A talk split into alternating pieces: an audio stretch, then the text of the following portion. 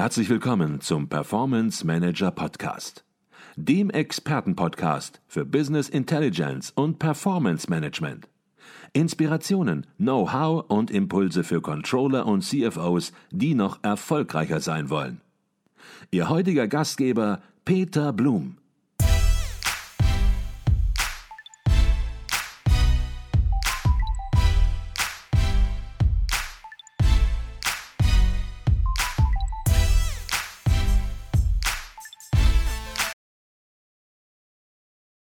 Jetzt reden wir die ganze Zeit über Synergiepotenziale. Und ja, wir sollten nochmal, glaube ich, klar herausstellen, dass Synergiepotenziale keine Synergieeffekte sind. Was ist der Unterschied? Also das Synergiepotenzial eines äh, äh einer Merger äh, oder einer Acquisitionsentscheidung ist eigentlich die Summe aller Risikoeffekte. Das Risikopotenzial ist das, die Summe aller Risikoeffekte. Deswegen wird auch in der Praxis häufig gesagt, wie hoch ist denn das Risiko, äh, das äh, Risikopotenzial ähm, äh, im, äh, in ihrer ähm, äh, Unternehmensbewertung?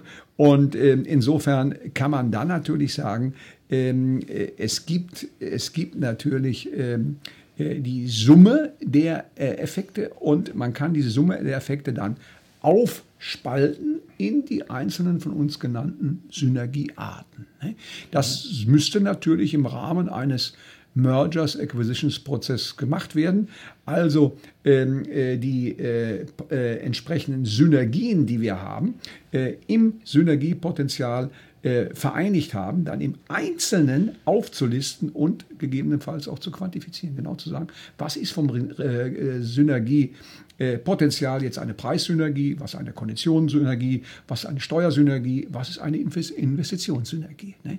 Also man hat die Möglichkeit, dieses gesamte Synergiepotenzial dann in einzelne Synergieeffekte aufzuspalten. Mhm, mh.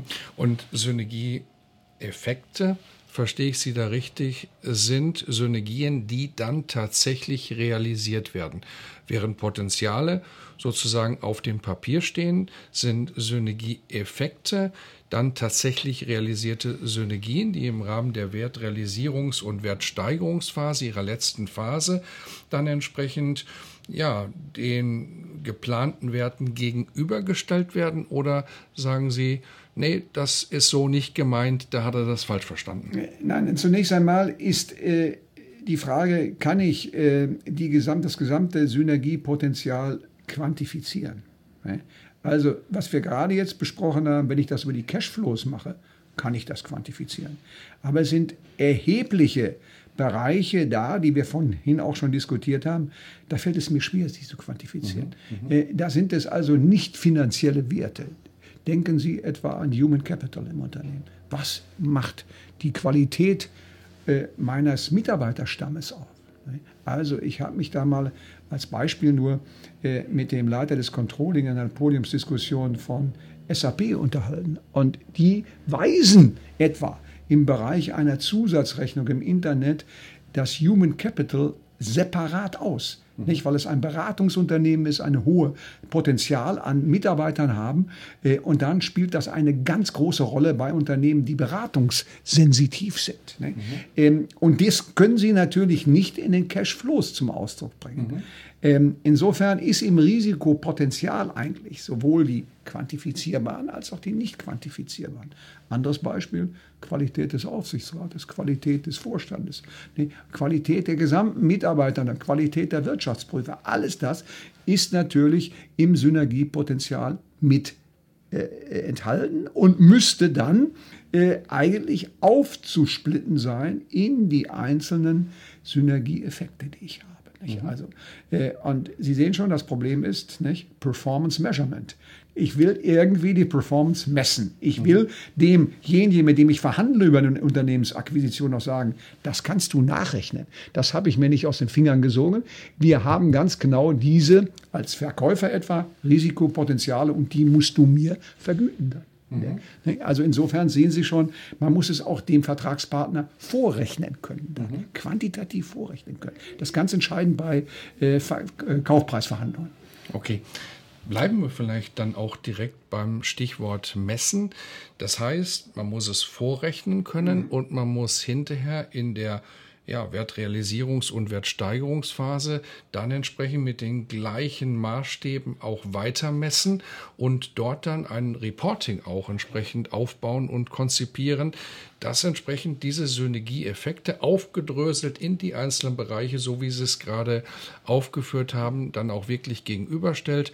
Das heißt nicht, dass das dann das einzige Reporting ist. Möglicherweise gibt es auch noch ein qualitatives ja. Reporting mit den Effekten, die Sie auch angesprochen haben. Aber wenn wir zunächst mal im quantitativen Reporting bleiben, dann ist das ein spezieller Report, der möglicherweise auch aus dem Controlling entstammt und der entsprechend neu konzipiert werden muss muss. Äh, das ist auch, was Sie gerade angesprochen haben, aus meiner Sicht ein Defizit in vielen Unternehmen. Sie, äh, die ganze Phase hört auf bei dem Erwerb des Unternehmens. Und es wird nicht weiterhin untersucht, wie haben sich eigentlich diese geplanten Werte realisiert, wie haben sich umgesetzt. Nicht? Wie sind etwa äh, Verknüpfungsenergien, die Kostensenkungspotenziale, wie haben die sich auch niedergeschlagen. Das muss natürlich untersucht werden.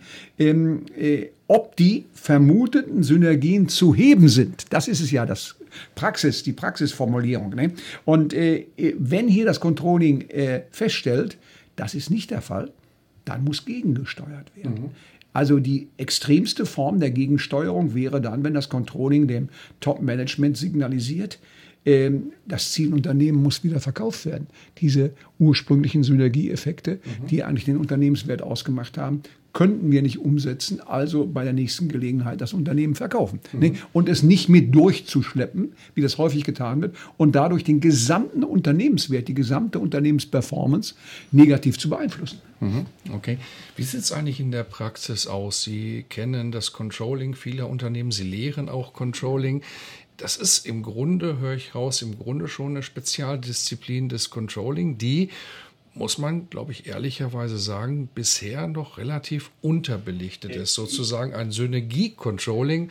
Äh, davon habe ich selten gehört. Man hört über verschiedene andere Controlling-Fachdisziplinen wie Social Media Controlling, wie Green Controlling und so weiter und so weiter. Aber ein Synergie-Controlling, davon, glaube ich, spricht man selten. Ja, man spricht mehr in dem äh, tradierten Controlling vom Beteiligungscontrolling. Nicht? Da geht es darum, dass das Controlling eine Abteilung hat, die sich nur mit den Beteiligungen des Unternehmens, auch mit Unternehmenszusammenschlüssen beschäftigt. Äh, die werden natürlich auch bei Unternehmenskäufen dann äh, auf die Synergien schauen. Aber spezifisch in dem Bereich herausgearbeitet ein Synergiecontrolling, haben Sie recht, gibt es in der betriebswirtschaftlichen Literatur noch nicht. Mhm. Und möglicherweise definiert sich auch ein Beteiligungscontrolling anders und nicht über ein Synergiecontrolling. Beteiligungscontrolling definiert sich ja oft darüber, ja, die Steuerung auf oberster Ebene der Beteiligungsgesellschaften dem Vorstand und der Geschäftsführung zu ermöglichen. Ähm, das reduziert sich dann oft sehr stark darauf, eine G&V und eine Bilanz zu liefern, aber wirklich Synergien zu durchleuchten, das ist ja auch kein einfaches Feld. Ich glaube, das ist auch vielen ähm, Beteiligungscontrolling-Abteilungen, Bereichen noch ein sehr fremdes Thema. Das ist in der Tat sehr fremd, weil Sie hier auch eine gewisse Kompetenz brauchen bei den Controllern. Sie brauchen also eine Person, äh, und eine Kompetenz, die sich in der Unternehmensbewertung auskennt, die sich also in dem Bereich äh, der äh, ja, strategischen und operativen Steuerung auskennt im Unternehmen. Und wir kommen gleich noch dazu, alles das ist nur über eine Digitalisierung möglich. Nicht? Und da gibt es ja auch noch äh, große Defizite, wie wir im Augenblick herausgearbeitet haben schon in der mhm. Literatur. Mhm. Okay. Um die Synergien zu heben, das ist der praktische Ausdruck. Da kann man vieles richtig machen und manches falsch. Und wir beobachten das ja auch in der Praxis hier und da in unterschiedlichen Situationen. Vielleicht zunächst mal aus der grundsätzlichen Sicht heraus, was ist in der Wertrealisierung, Wertsteigerungsphase besonders wichtig? Worauf kommt es aus Ihrer Sicht an, um geplante Synergien auch zu realisieren? Also ganz einfach ausgedrückt, das Controlling, das ist die, äh, der Adressat.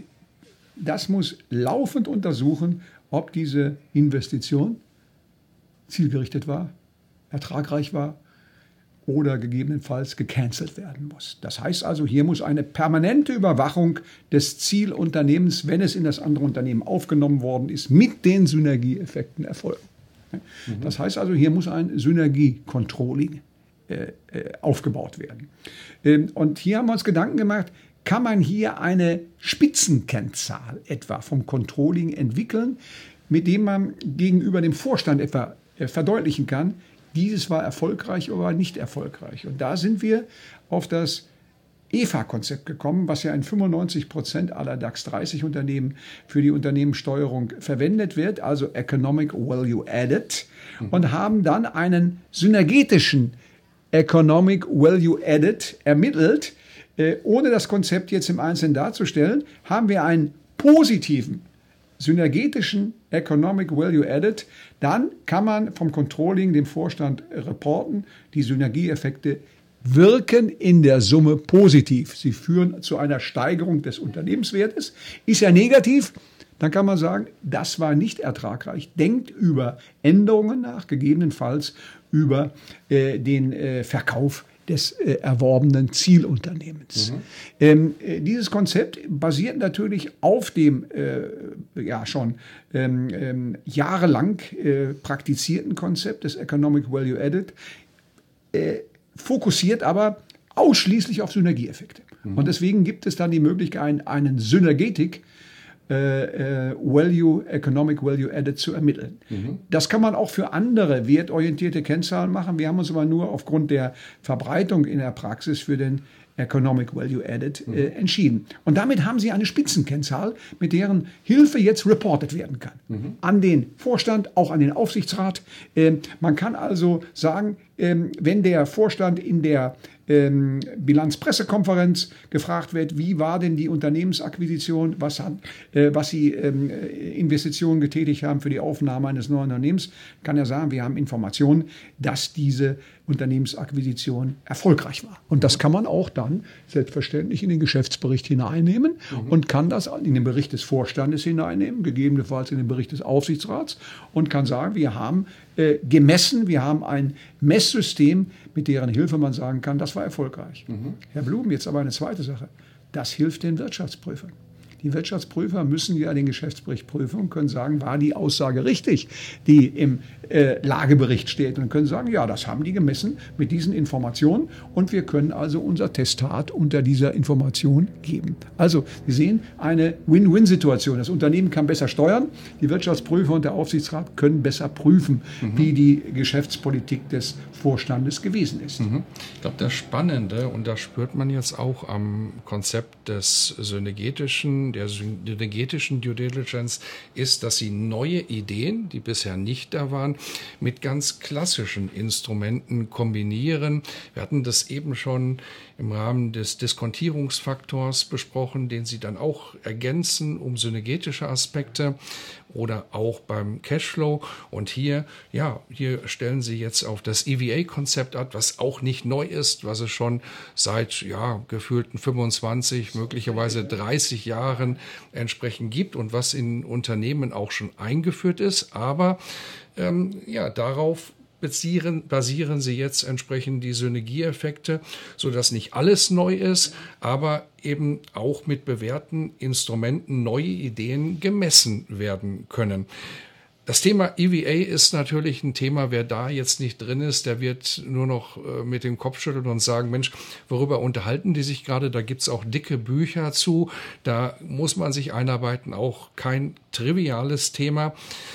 Jetzt hat ihr Konzept ohne Frage stärken, aber es hat möglicherweise auch die ein oder andere Schwäche oder das ein oder andere Hindernis in der Praxis. Und ich weiß, Sie sind Praktiker, äh, obwohl Sie auch an der Hochschule lehren, kombinieren beides natürlich sehr, sehr stark, sind ja auch in der Wirtschaftsprüfung sehr stark engagiert.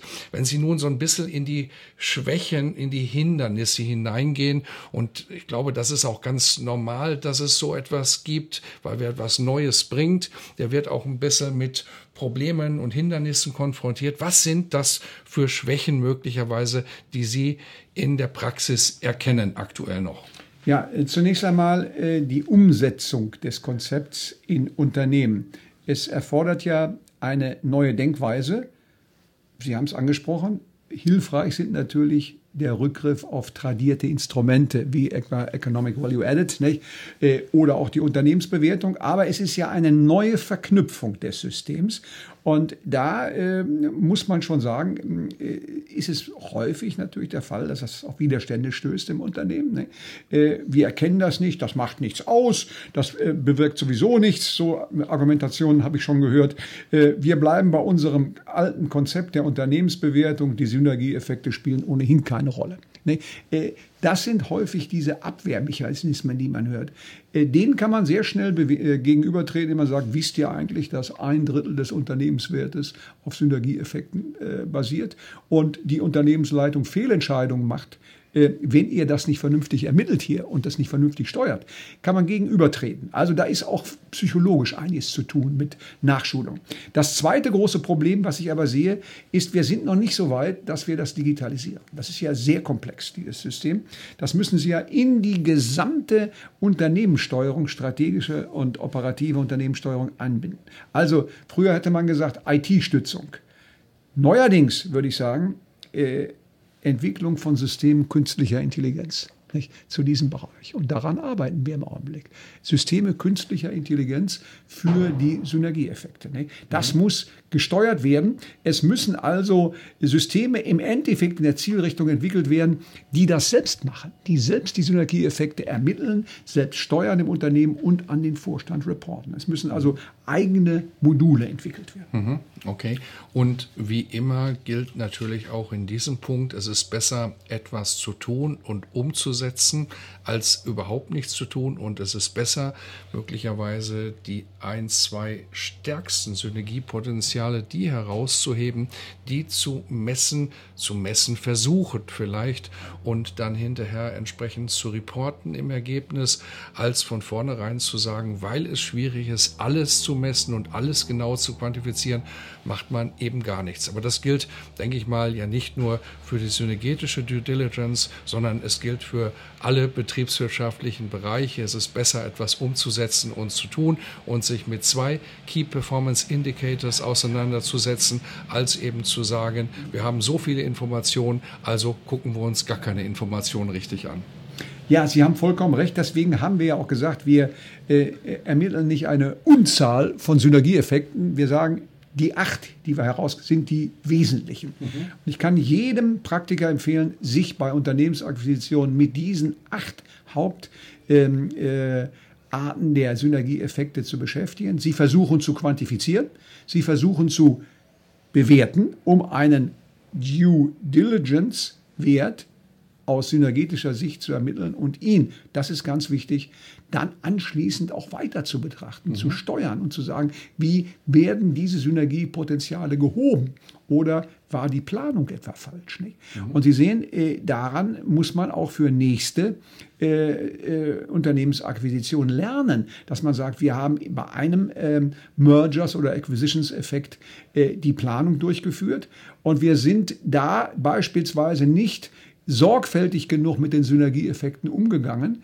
dann muss man in der rollierenden Planung sagen, im nächsten Fall, bei der nächsten äh, Akquisition, äh, schauen wir hin, gehen in die Synergieeffekte rein und versuchen sukzessive das vielleicht, das Konzept dann im Unternehmen einzuführen. Mhm. Okay, jetzt sind Synergien natürlich nicht neu, eine Due Diligence ist nicht neu, die Verknüpfung an, zu einer synergetischen Due Diligence, das ist schon neu.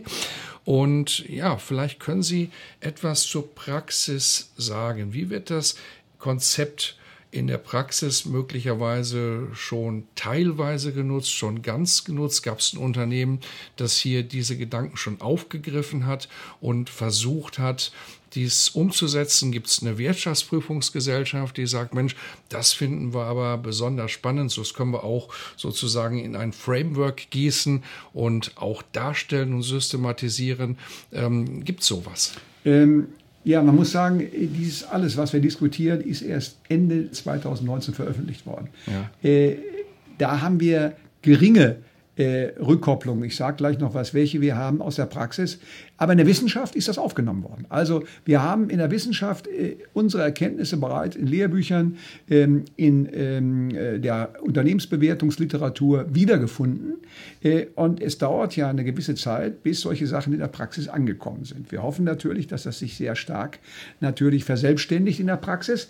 Was in der Praxis angekommen ist, ist Folgendes. Wir haben als weitere Entwicklung eine Balance Scorecard entwickelt äh, zur Steuerung von den Synergieeffekten und zwar äh, Steuerung immaterieller Synergieeffekte. Und das wird mittlerweile von einigen Unternehmen im Rahmen der Nachhaltigkeitsfaktoren ähm, und auch im Rahmen des Integrated Reporting äh, genutzt, dass man dann sagt, welche Synergieeffekte haben wir bei Unternehmensakquisitionen, wenn ich ganz bestimmte nachhaltigkeitsbezogene Synergien äh, generieren kann und wie kann ich die messen auf den EVA auch, auf den mhm. Economic Value Added. Mhm. Das Konzept haben wir äh, in einer Zeitschrift bei Horvath veröffentlicht und da habe ich schon etliche Rückkopplungen zu diesem. Das ist also eine Weiterentwicklung dieses Konzeptes. Mhm. Da äh, weiß ich, dass also einige Unternehmen damit schon arbeiten. Und auch hier wieder ein klassisches Instrument der Balance Scorecard, Norton Kaplan haben das eingeführt vor vielen, vielen Jahren. Jetzt eben mit einer neuen Idee verbunden der synergetischen Due Diligence.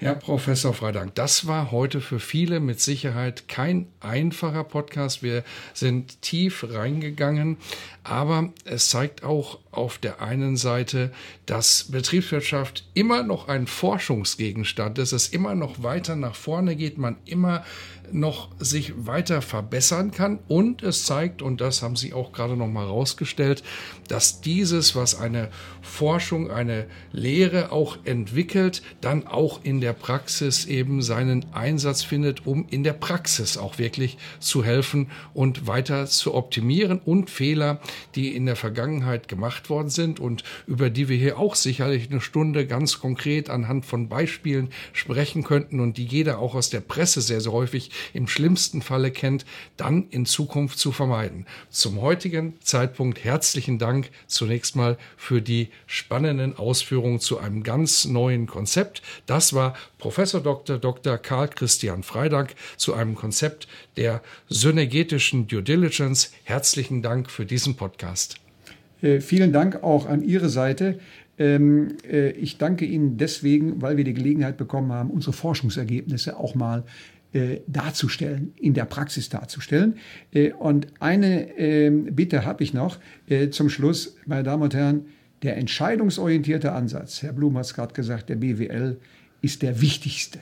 Wir wollen Entscheidungshilfe für die Praxis geben. Vielen Dank. Ein besseres Schlusswort kann ich nicht sprechen. Herzlichen Dank, Herr Professor Freidank.